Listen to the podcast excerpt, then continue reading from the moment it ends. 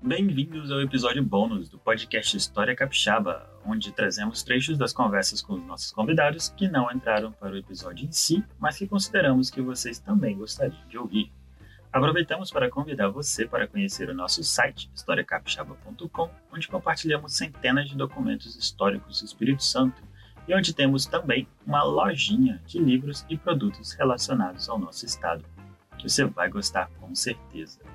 Agora sim, pronto para o bônus? Vamos lá! Vocês já estão gravando não? Eu já botei para gravar, mas pode falar tranquilo, depois eu corto tudo isso. Não, não, tranquilo, não, que eu não sei como eu estou, eu estou iniciando nesse mundo de podcast, até de conhecer, né? Porque eu não sei se vocês né, é, é, estão muito acostumados com isso, mas eu não tinha o costume de ouvir podcast. Ouvi o de vocês enquanto estava trabalhando no domingo, estava fazendo lance de aula online, aí eu falei assim, pô, vou colocar para né, ver como é que funciona e acabei gostando muito. É, pela, não só o de vocês, que, que o História Capixaba ficou muito bom, gostei muito da, do Francesco lá falando sobre a pesquisa dele, né, da, da interação, é, mas é um, um, tipo legal de coisa nova, né, porque eu já cresci num mundo muito audiovisual, né, naquela coisa de televisão, cinema, a gente tem mais ou menos a mesma idade, e rádio, podcast, nunca tinha sido muito a minha praia. Porém, né, com essa possibilidade de digitar, fazer alguma coisa e ainda com um som, fica bem, fica bem mais dinâmico. Então, o podcast, para mim, assim, é, é como fiquei mais produtivo mesmo, cara. Lavando roupa em casa, lavando louça, tudo isso com podcast. Eu tive essa mesma impressão, Ricardo. Podia ser melhor louça, fazendo algo assim que você não pode assistir, mas para você ouvir, eu ainda não tinha me ligado nessas possibilidades. É. Gostei muito. Mas, mas é exatamente isso, eu acho que chama a atenção do podcast. Né? Eu também não sou muito de ouvir, assim, o Ricardo que me convenceu, me trouxe para esse lado do podcast. Não, você, a gente se conhece de, de, de internet, né? Mas eu sempre é, fico ali prestando atenção, você é um cara muito antenado, tá sempre né, um, recorrendo a várias mídias, tem o teu site, tem ali vários meios de, de interação, de divulgação, sempre me chamou muita atenção, sempre achei muito legal. E aí, mais o podcast, eu acho que agrega tudo, né? Fica bem melhor.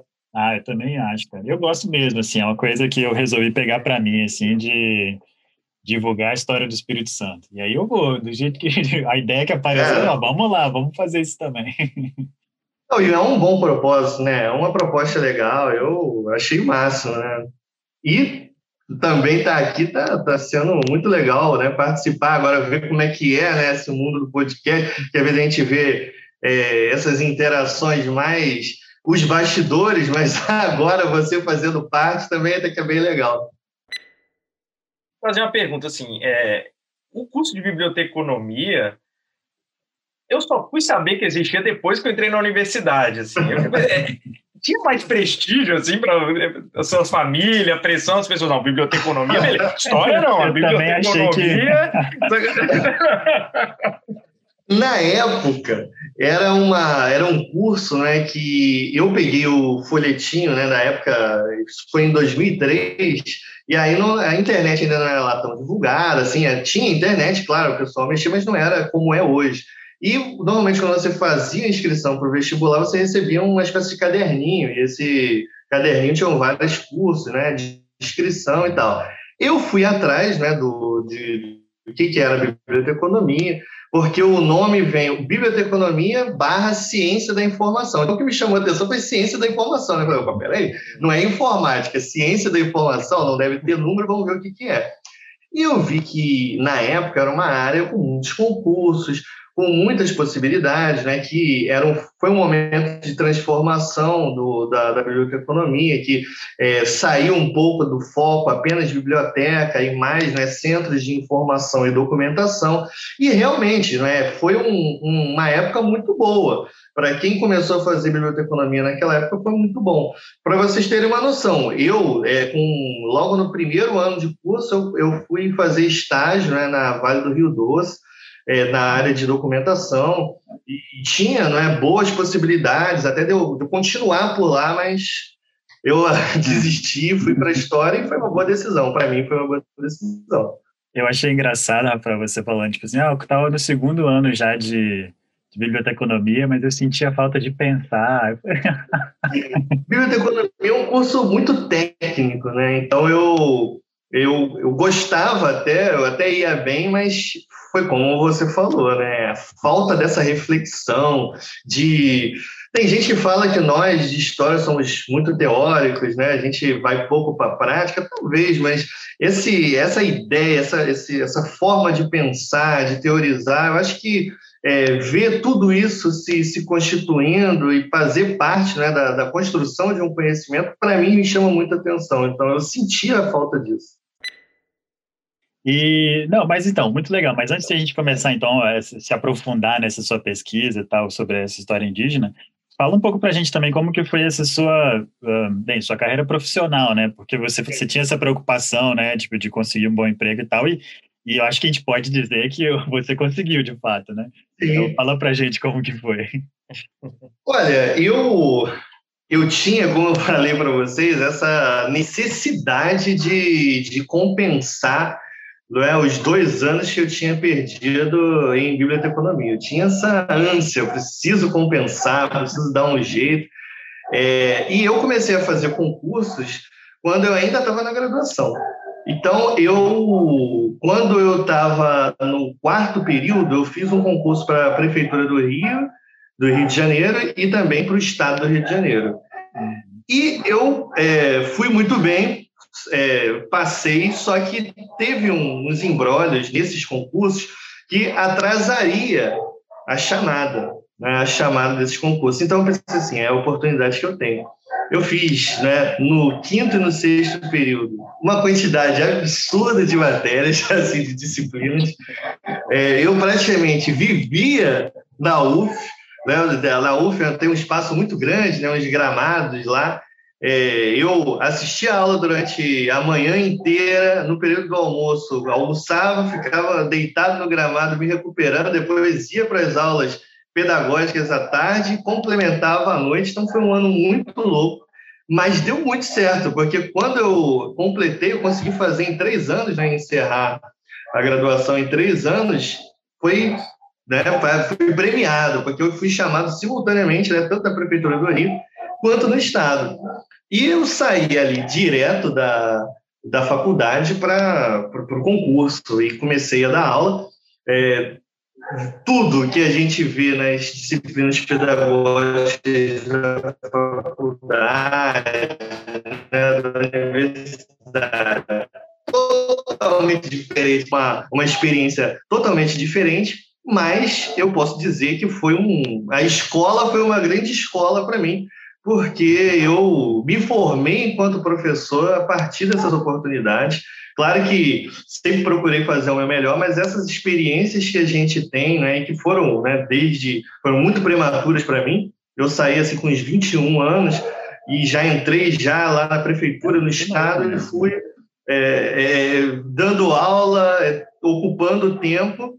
É, mas a pesquisa sempre foi um gosto pessoal para mim, sempre, né? E, eu falei, não, não vou desistir de, do mestrado, doutorado, eu vou, vou manter, porque eu gosto da pesquisa e eu sempre tive essa convicção.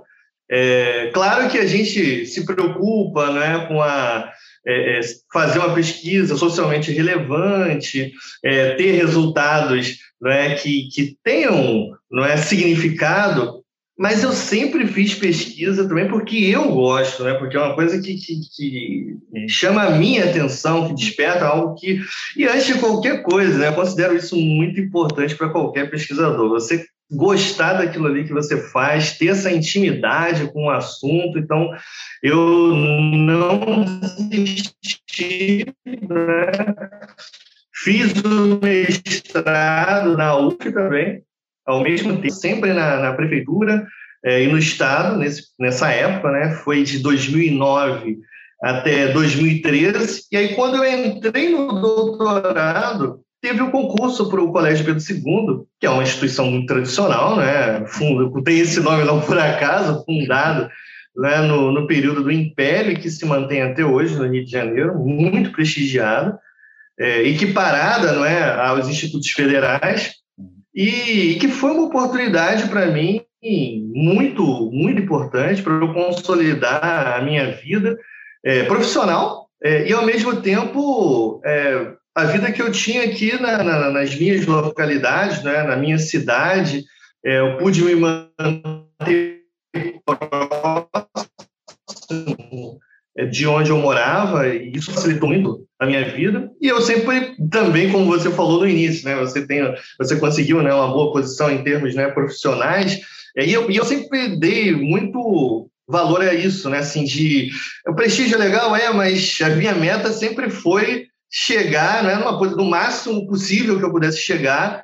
Aí as pessoas falam, pô, universidade e tal. Mas, olha, eu estou muito satisfeito aqui no, no, no Pedro II. Ah, é, se tiver uma universidade próxima, quem sabe, mas é, a minha rotina próximo de onde eu moro, né, de, e tudo que eu fui construindo, eu achei que, que foi muito bom, né? Até aqui foi, foi muito, foi meio meteórico, foi em 2013 que eu fiz o concurso, passei, e aí eu comecei no Pedro II, né, que é uma instituição que eu também gosto muito, é um colégio muito tradicional, mas que é, tem uma, uma formação humanística, né, tem um foco humanístico é, muito, muito grande, e para a gente, né, da área de ciências humanas e sociais, né, é um ambiente muito bom. Né? Você vê os alunos muito, sempre muito interessados, é, que tem esse, é, é, essa interação muito grande com, com as áreas de ciências humanas e sociais, o interesse, e essa escola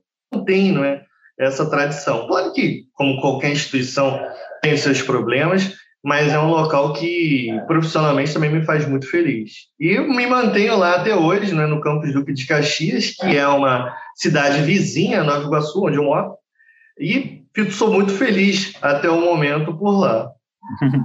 Beleza, muito bom. Eu tenho até uma história engraçada assim com, com o Pedro II, que uma vez eu assisti uma aula lá, quando eu estava no ensino médio, eu tinha um amigo que estudava lá, e aí eu fui para o Rio e falei, ah, vamos lá assistir uma aula. A gente deu um migué lá, não sei o que, que a gente fez, mas eu consegui entrar e assistir uma aula lá no Rio, foi bem legal até. Então, mas é a única experiência que eu tenho. Foi no Campus Centro, né? Naquele principal. Isso, é. Exatamente. Foi bem legal, assim, achei massa, né? O colégio era muito bonito, tava bem legal.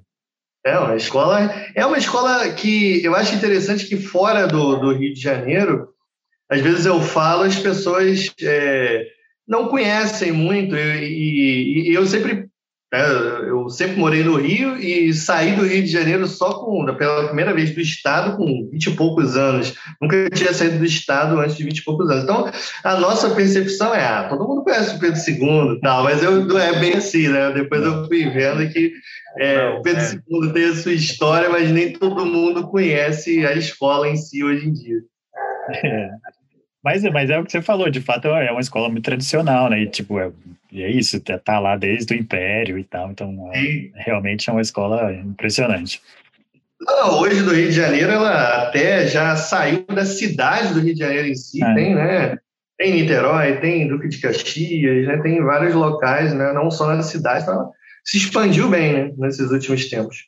É, pois é, é verdade. É, eu ia fazer, eu quero fazer dois comentários, Rafael. É, um é exatamente sobre isso, né? Porque você falou que, eu, que, né, que você foi na Torre do Tombo e tal. E hoje em dia eu acho que tipo tem muito mais coisa digitalizada, né? Facilita muito o trabalho do historiador. Mas ainda assim tem muita coisa que você acaba, né? Que você só consegue indo lá. Você tem que ir às vezes, né? Ou você fica naquela coisa manda e-mail, aí os caras não respondem, aí um dia responde, aí você fica tentando conseguir, né? E, e é uma, às vezes é uma luta. É por isso que eu falei que às vezes você precisa de dinheiro, porque às vezes tipo, uma bolsa tem que bancar você em algum lugar, né? Porque senão o seu trabalho não fica tão bom quanto ele poderia ficar. Então, esse é um comentário. E o outro comentário que eu queria fazer é que você estava falando né, sobre, o, sobre o Miguel e sobre como que ele foi, né, quando ele o medo né, da, da tortura lá da Inquisição foi fazendo que ele fosse acrescentando umas informações né, sobre o demônio e tal. E eu lembro que eu li alguns textos do Carlos Ginsburg, né, que fala também sobre né, microhistórias, sobre Inquisição e tal e que, e que fala sobre isso também, na verdade, né? Porque os inquisitores, eles batiam tanto naquela mesma tecla e tinha todo esse terror, né, do, da tortura, que as pessoas iam encontrando meios de satisfazer o inquisitor, né, para ela ficar tranquila, tipo, me deixa em paz aqui, tá bom, né? É isso que você quer ouvir? Tá bom, vou falar isso aqui para você. É Não, e, e isso é muito interessante, né, Fábio? Porque é, é quando eu estudei né, esse processo inquisitorial, é, eu acho que todo mundo que faz o curso de História é, tem ali né, o Queijos Vermes, o livro do, do Carlos Guinzo, uma grande referência. E a gente sempre vê assim, ah, isso é uma grande referência, mas eu acho que eu jamais vou ter a, a possibilidade de, né, de chegar perto do, do Carlos Gizmo e tal. Claro que não estou querendo ser pretencioso, mas assim, pelo menos com o mesmo tipo de fonte eu trabalhei. Então, é, me senti muito próximo, né? Como eu gostava muito da metodologia e acabou que calhou, não é? Essa, eu não era um uma, um historiador voltado para essa questão da religiosidade. Eu estudei é, no mestrado o Diretório dos Índios, né, e a, no Rio de Janeiro e as questões locais, né, do Diretório dos Índios, mas eu não queria no doutorado simplesmente fazer né, uma sequência do que eu já tinha feito no mestrado, ampliado, eu queria algo diferente. E aí eu pesquisei e resolvi topar esse desafio é, de é, aprofundar conhecimentos sobre a religiosidade, sobre a religião, sobre a Inquisição e acabei né, de é, um interessado, me tornei né, alguém que se aprofundou bastante nesses assuntos, o que hoje eu gosto muito. Ah, cara, com certeza. Mas eu, eu antes de agora que sim que eu pensei muito no Ginsburg, né? Mas é, quando eu vi o seu texto e vi como que você trabalha, inclusive, é, a forma que você escreve até é muito legal. Essa questão de você ir atrás das impressões, né, do que, que ele poderia estar tá pensando e sentindo. Cara, genial, assim, achei muito legal mesmo. E queria te parabenizar aqui antes da gente seguir para o nosso próximo bloquinho, porque o seu trabalho é realmente fantástico, assim, muito legal. Só um comentário né, sobre isso, Fábio é que eu acho que tenho a impressão que isso se deve a muitas a minha primeira experiência, né? Porque aquele livro paradidático, né? né como seria a sua vida do Império Azteca realmente me marcou e acabou se tornando uma marca daquilo que também eu escrevo tal. É, e essa também sempre foi uma preocupação minha, é algo que vocês estão fazendo, né? É, por meio do, do podcast que é tentar aproximar né, a história do grande público. É, e eu sempre tive um pouco dessa, dessa preocupação de tentar escrever de uma maneira não é, é mais agradável ou tentar não é, focar na vida de alguém e a partir dali fazendo ali uma teia de, de, de, de do processo histórico, porque para quem lê, muitas vezes é, é, mais chamativo do que aquela história vista mais de cima. Claro que também tem a sua importância, é evidente, mas é algo que sempre eu busquei. Entendi, não, muito legal mesmo. Ah, que bom, né? Porque é, às vezes a gente vê isso, você vê um texto acadêmico e é, é, tão, às vezes é tão maçante, aquela leitura tão difícil, né? Então, tipo, ler um texto como o seu, por exemplo, é legal porque você flui, assim, é uma coisa que você vai percebendo e sentindo as coisas juntas. Assim. Achei bem legal. Muito bem, então se você gostou desse episódio, deixe seu comentário nas nossas redes sociais, lá no Facebook, e no Twitter, e no Instagram, e no YouTube. E se você gostaria de participar, inclusive, do nosso podcast, e compartilhar os seus conhecimentos sobre a história capixaba, visita no nosso site historiacapixaba.com/podcast e preenche o formulário. A gente com certeza quer ouvir sobre você e sobre a nossa história. Então, muito obrigado e até o próximo episódio.